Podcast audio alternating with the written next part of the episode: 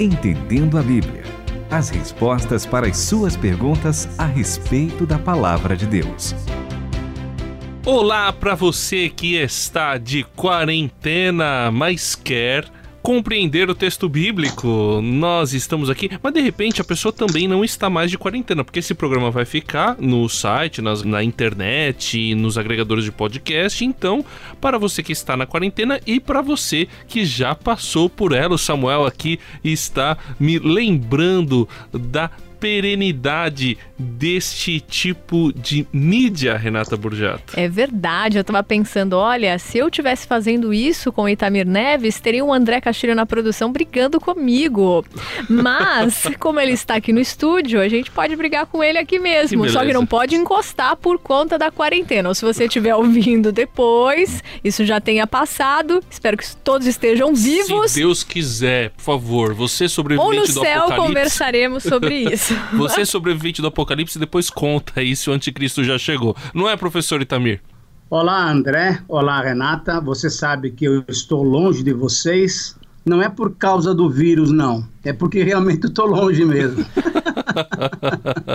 eu estou em casa para que o pessoal saiba, mas estou falando com todos vocês que estão nos ouvindo e vocês dois que estão aí no estúdio. Para nós é um privilégio poder conversar com vocês entendendo a Bíblia. E é verdade. No céu, um dia, Renata, a gente vai poder bater aquele papo. Não sei se a gente vai lembrar dos programas de, dessa época, mas a gente vai poder esclarecer várias dúvidas. Eu quero conversar com Pedro, com Paulo e quero conversar com o Senhor Jesus também. E vamos conversar com os nossos ouvintes enquanto nós não conversamos com os santos que já se foram. Vamos conversar com mesmo. os santos que estão por aqui. Fui bem crente agora. Ó, Beleza, hein? O João Batista de Goiânia quer saber. Bom, falando as... em santos, né? Pois é. João Batista já é um bom nome. o maior de todos os profetas antes de Jesus. Exatamente. O João Batista de Goiânia quer saber se as histórias contadas nos evangelhos sinóticos ou seja, sinóticos similares que são Mateus, Marcos e Lucas, se essas histórias são sempre as mesmas. O por que, que ele pergunta isso? É que em alguns livros, né, há alguns, algumas histórias com mais detalhes e outras vezes elas são contadas de forma mais sucinta, mais diferente. Chega-se alguns a dizerem que há contradições entre elas, professor Itamir. Olha, essa é uma boa pergunta e, na verdade, o João Batista tocou num ponto bem interessante com relação aos evangelhos. Primeiramente, vamos esclarecer direitinho o que significa essa palavra sinóticos. Isso é, olhar para a vida de Jesus sobre o mesmo ponto de vista. Sinótico quer dizer ver alguma coisa sobre o mesmo ponto de vista. E quem fez isso foi Mateus, Marcos e Lucas. João escreve o seu evangelho só lá no final ah, do primeiro século, lá pelo ano 95 ou 98, mais ou menos. Então, ele já tinha os três evangelhos completos e aí ele vai, é, vamos fazer assim, ele vai completar tudo aquilo que eles fizeram. Mas os evangelhos sinóticos, realmente, de vez em quando, a gente percebe estão tratando do mesmo assunto e da mesma situação, mas com detalhes um pouco diferentes um de cada um. Por quê? Essa é a pergunta que o João Batista está fazendo. Por quê? Primeiro, eles estão escrevendo para públicos diferentes. E segundo, o Evangelho de Marcos, que foi o primeiro a ser escrito, ele é mais resumido.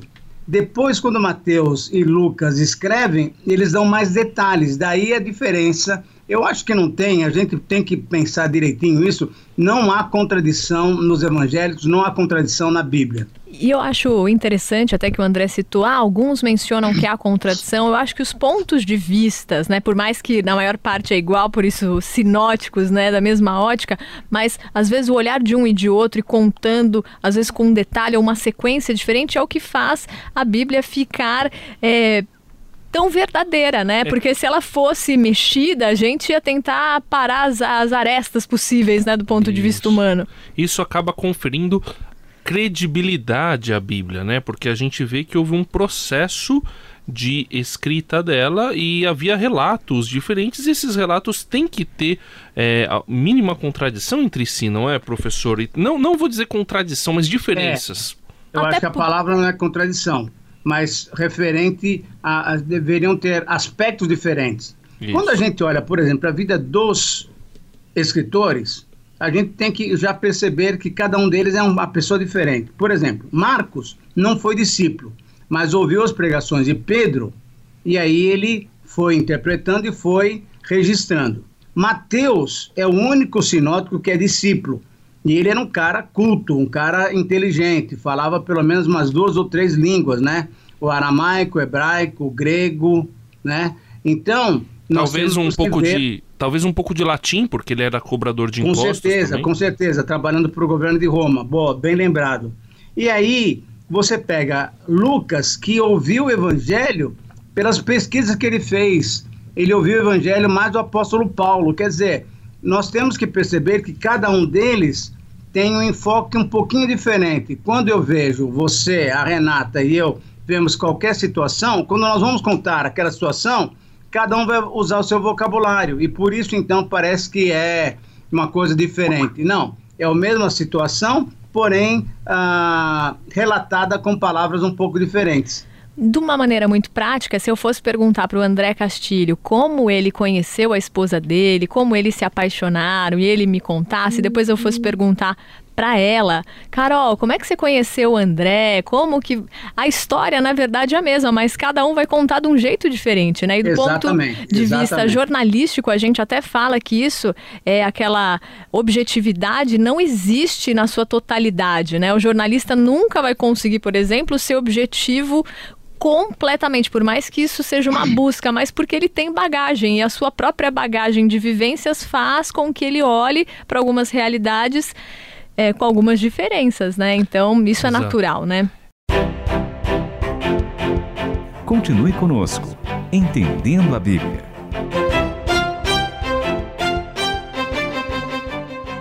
Agora, uma coisa que seria interessante a gente falar para o João Batista é que só tem um evento que é mencionado nos quatro evangelhos. E aí, quando você lê esse mesmo evento nos quatro evangelhos, você vai perceber ainda mais detalhes diferentes um do outro, porque cada um aborda esse evento de uma maneira toda especial, com o objetivo de colocar esse evento para os seus leitores. O evento que eu estou me referindo é a multiplicação dos pães. Inclusive, João, mesmo lá no ano 95, 98, ele escreve também sobre a multiplicação. E ele é que dá vários detalhes, inclusive o discurso de Jesus depois da multiplicação. Então, quando você lê multiplicação em Mateus, em Marcos, em Lucas, em João, aí a pessoa vai realmente perceber que cada um dos autores tem detalhes que o outro não colocou, mas ele achou significativo pôr esses detalhes para contar essa história tão especial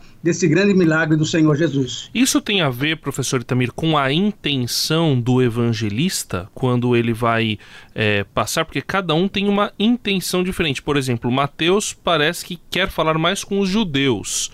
É, Lucas quer falar mais com os gregos. Marcos parece que quer ressaltar mais a questão dos sinais. João parece querer ressaltar mais a divindade. Então isso tem a ver mais com, com a intenção. Lucas, por exemplo, ressalta muito a ação do Espírito Santo através de Jesus. Tem alguma coisa a ver com isso?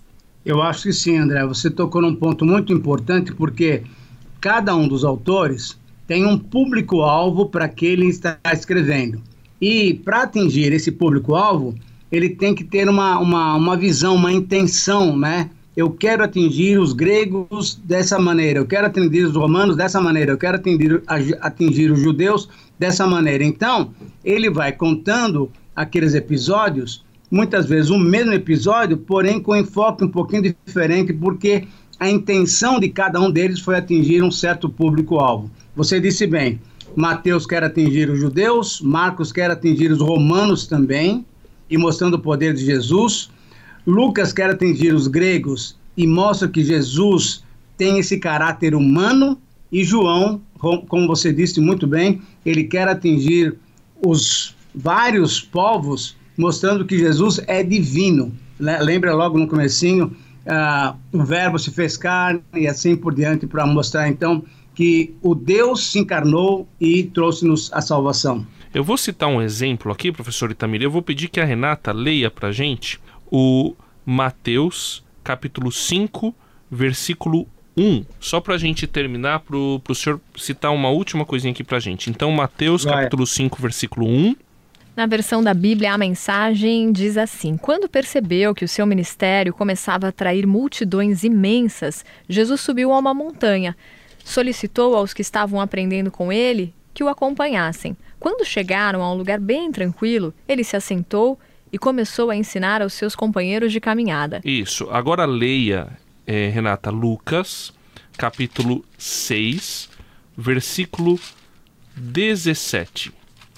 É uma boa, boa, boa ideia, André, porque aí a gente vai perceber como que um e outro olham para a mesma situação de uma maneira diferente.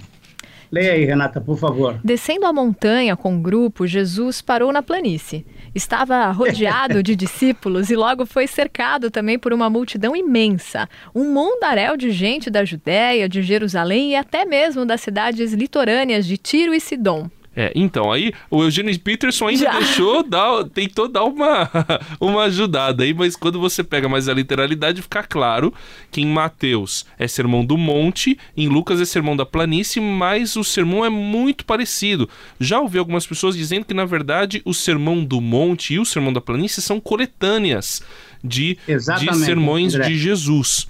E Exatamente. outras. E fica ainda mais diferente, como o senhor falou, na verdade, num outro evento que está também nos quatro evangelhos, que é justamente a morte e a ressurreição de Jesus. Não. Tudo bem, esse, esse é fácil da gente perceber, mas sabe o que, que eu queria que a Renata lesse também, se for possível?